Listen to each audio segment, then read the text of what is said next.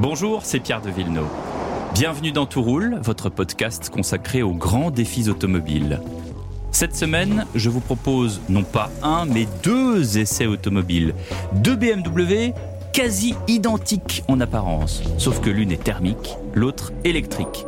Ce qui va nous permettre de parler de la place des voitures électriques en France. Y a-t-il suffisamment de bornes de recharge? C'est ce que nous verrons ensuite avec un de nos experts. Bienvenue à bord, vous êtes dans Tout Roule, un podcast produit par Europe 1 Studio avec Mobiliance. Chers amis, nous sommes à bord euh, de la BMW i40 qui est sur la base d'un coupé série 4 mais qui est entièrement électrique avec une capacité de 450 km en autonomie, ce qui est équivalent à Tesla. Vous pouvez la recharger sur les bornes Ionity. C'est une voiture qui commence à 57 000 euros et nous voilà donc euh, dans cette euh, version euh, intermédiaire avec ce qui est d'assez intéressant en mode sport. On vient de le découvrir. C'est le bruit quand on dépasse. C'est assez amusant. Regardez ce whoosh. Voilà, on est vraiment propulsé. Alors on n'est pas quand même au, au niveau d'une accélération digne de, par exemple, d'un Taycan Turbo mais euh, on est quand même assez scotché au siège et euh, ça fait plaisir. C'est une voiture qui est euh, tout à fait, comment dirais-je, conduisible dans, des, dans, des, dans un quotidien.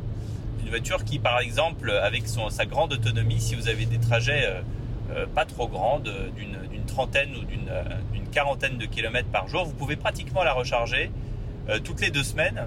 C'est quand même assez inouï, évidemment, quand on prend la route. c'est autre chose. Et puis en ville, de toute façon, avec euh, les bornes euh, Bilib et, toutes celles qui existent euh, en agglomération, mais c'est très très facile. On prend le câble avec la, carte charge map. Eh ben, c'est très très facile de trouver une borne et de se recharger en, quelques instants. Donc c'est une voiture avec laquelle on oublie complètement les, les pompes à essence. On est dans une fiabilité, sécurité, tenue de route entièrement BMW, même si cette voiture-là est une propulsion. Euh, sur la i40, vous avez euh, le système propulsion. Si vous voulez une euh, X-Drive, il faut aller chercher d'autres versions comme la fameuse M50. Et là, honnêtement, pour 57 000 euros, c'est-à-dire le prix d'une Tesla 3, un peu plus, vous avez vraiment l'agrément BMW, même si on n'a plus le 6 cylindres, mais on aura l'occasion de la comparer justement avec la M440 coupé 440i M Performance.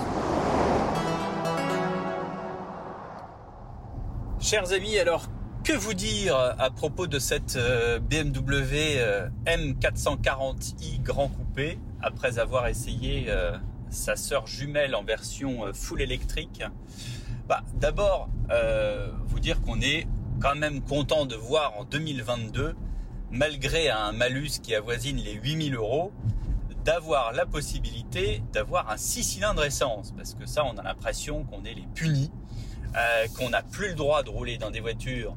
Euh, c'est pas vrai, hein, elles sont pas si polluantes que ça. Elles sont juste ni diesel ni électriques. Elles sont à essence, elles ont des gros moteurs et elles font du bruit. Euh, comme voilà, je peux vous le démontrer.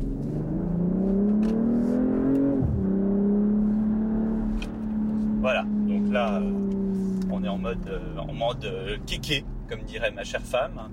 Cela dit, euh, ce mode sport, en l'occurrence très, utile sur cette M440i, je regarde la route quand même, c'est plus prudent, est une, prouesse, c'est le fameux 6 cylindres 3 litres BMW qui existe depuis des années. On est voilà sur quelque chose de, sur une valeur sûre, sur quelque chose qui fonctionne très très bien, on n'est pas déçu par la qualité, on est, on est vraiment vraiment vraiment euh, très content, euh, il y a un vrai euh, plaisir à conduire ce genre de véhicule.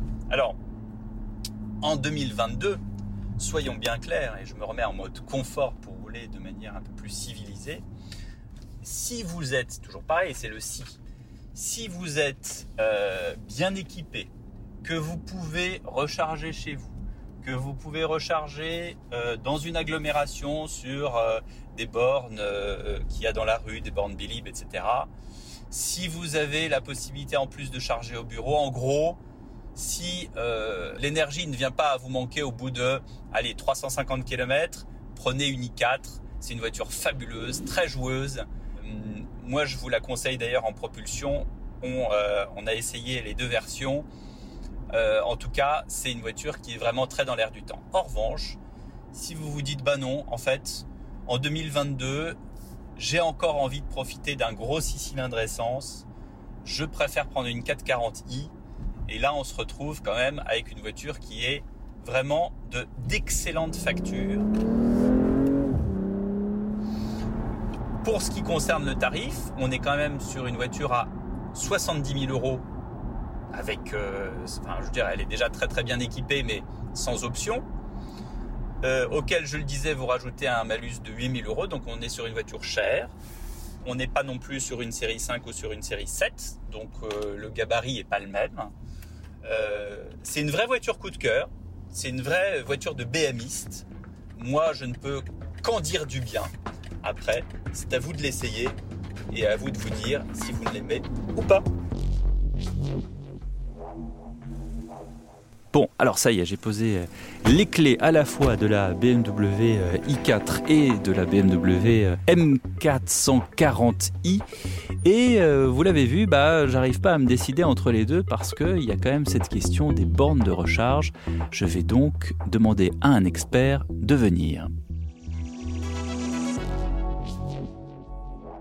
Et cet expert, c'est Xavier Oran. Bonjour. Bonjour Pierre de Vous êtes le délégué général de Mobiliance. Euh, est-ce que vous me comprenez d'abord quand euh, j'arrive pas à me décider entre une voiture électrique et une voiture thermique? Les deux sont j'allais dire quasiment identique. Je suis, euh, je partage totalement votre impression, euh, Monsieur de Villeneuve. Euh, je suis moi-même un automobiliste et je m'interroge comme des milliers de, de Français aujourd'hui sur leur futur choix en termes de location ou d'acquisition de véhicules. C'est effectivement tout le sujet aujourd'hui et tout le défi de la filière automobile, ça va être de convaincre ses clients mhm. et des clients qui sont effectivement déboussolés par euh, euh, les choix énergétiques qui ont pu être faits au niveau de l'Union européenne à l'horizon 2035, à marche forcée, et avec un marché qui doit euh, lui-même être converti à un horizon de temps extraordinairement rapide, sans doute trop rapide. On a demandé assez vite aux constructeurs de construire des voitures électriques. Est-ce qu'on n'aurait pas dû d'abord s'occuper de l'infrastructure, en l'occurrence des fameuses bornes de recharge? C'est exactement euh, le problème qui se pose aujourd'hui. On a mis probablement la charrue avant les bœufs. Même si euh, l'essentiel de la recharge se fera, selon toutes les études, au domicile ou au travail, il n'en demeure pas moins que euh, les Français ont besoin, et c'est tout à fait normal et tout à fait légitime, d'avoir un réseau de bornes de recharge suffisamment dense, avec un ratio environ de une borne pour 10 véhicules. Combien de bornes de recharge aujourd'hui en France? Et on dit souvent que la moitié ne marche pas, c'est vrai ça? Euh, ce que je peux vous dire en termes de chiffres, c'est que tout compris, en comptant euh, toutes les installations privées qui ont été effectuées ces dernières années, on est sur un million de bornes qui ont été euh, installées en France. En revanche, dans le domaine public, mhm. les bornes de recharge publiques, nous sommes péniblement à 70 000.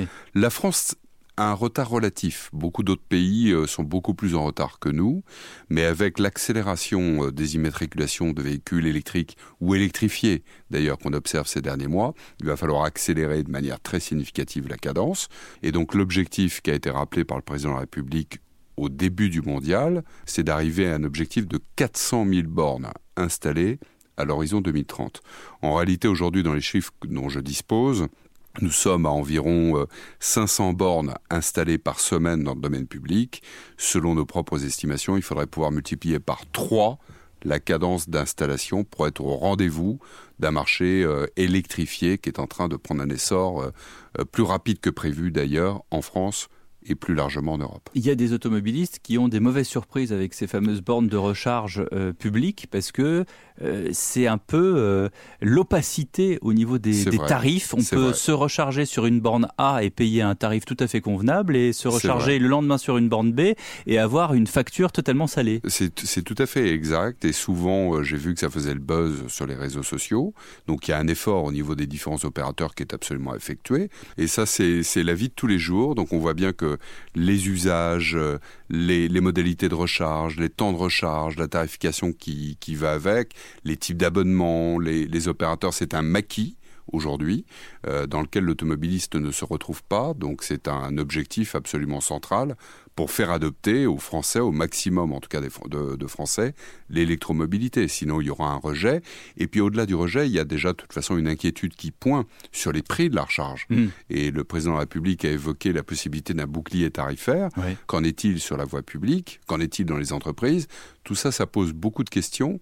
Et ne pas y répondre ou esquiver euh, les réponses, évidemment, c'est pas ça qui va faciliter euh, l'essor véritable d'électromobilité en France. Deux dernières questions. La première, c'est euh, est-ce que euh, un jour on arrivera à avoir euh, tout plein de voitures avec tout plein de bornes qui marchent et tout le monde sera content? Et la deuxième, qui est un peu corrélée, est-ce que cette électricité sera un jour à 100% verte?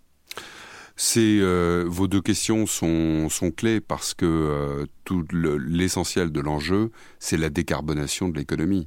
Donc si c'est pour utiliser l'électricité dont les sources évidemment ne sont pas propres, entre guillemets. C'est le chien qui se mord la queue. Euh, bah, tout à fait. Et en fait, c'est une transition écologique de façade. Euh, donc, il faut repenser en fait l'ensemble de cet écosystème jusqu'à la prise. Donc le prix de l'électricité et la source de cette électricité sont clés pour que vraiment avoir une transition écologique digne de ce nom, globale, cohérente par rapport aux objectifs climatiques. Ça ne me dit pas. Ça ne me dit pas si vous êtes optimiste ou pas. Je suis euh, optimiste parce que on, sort du mondial et euh, je pense que nos ingénieurs n'ont pas fini de nous surprendre et qu'il est possible demain d'imaginer que, et c'est d'ailleurs testé, euh, que les infrastructures, par exemple par induction, puissent recharger nos véhicules. J'ai vu aussi des véhicules à énergie solaire. donc faisons confiance euh, à, la science, faisons confiance en nos ingénieurs. Je suis sûr qu'il euh, y aura un éventail de solutions tout à fait étonnant que l'on ne peut pas aujourd'hui correctement estimer. Merci beaucoup Xavier Oran. Merci Pierre Devineau. Délégué général de Mobiliance qui représente les métiers de l'automobile. Vous venez d'écouter Tout roule, un podcast Europe 1 Studio avec Mobiliance. La production est signée Sébastien Guyot, la réalisation Xavier Joly. À très vite pour un prochain épisode.